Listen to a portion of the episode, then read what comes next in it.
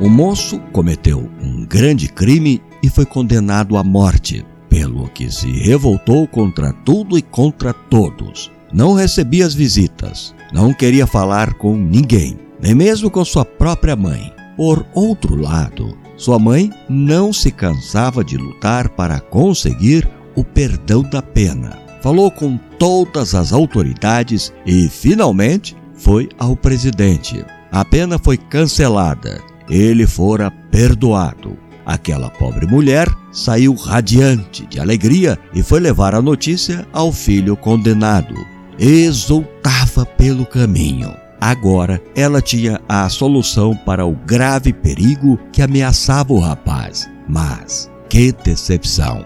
Nem para receber aquela boa notícia que ele ignorava, quis receber a pobre mulher. Assim, morreu, sem saber que o presidente o perdoara.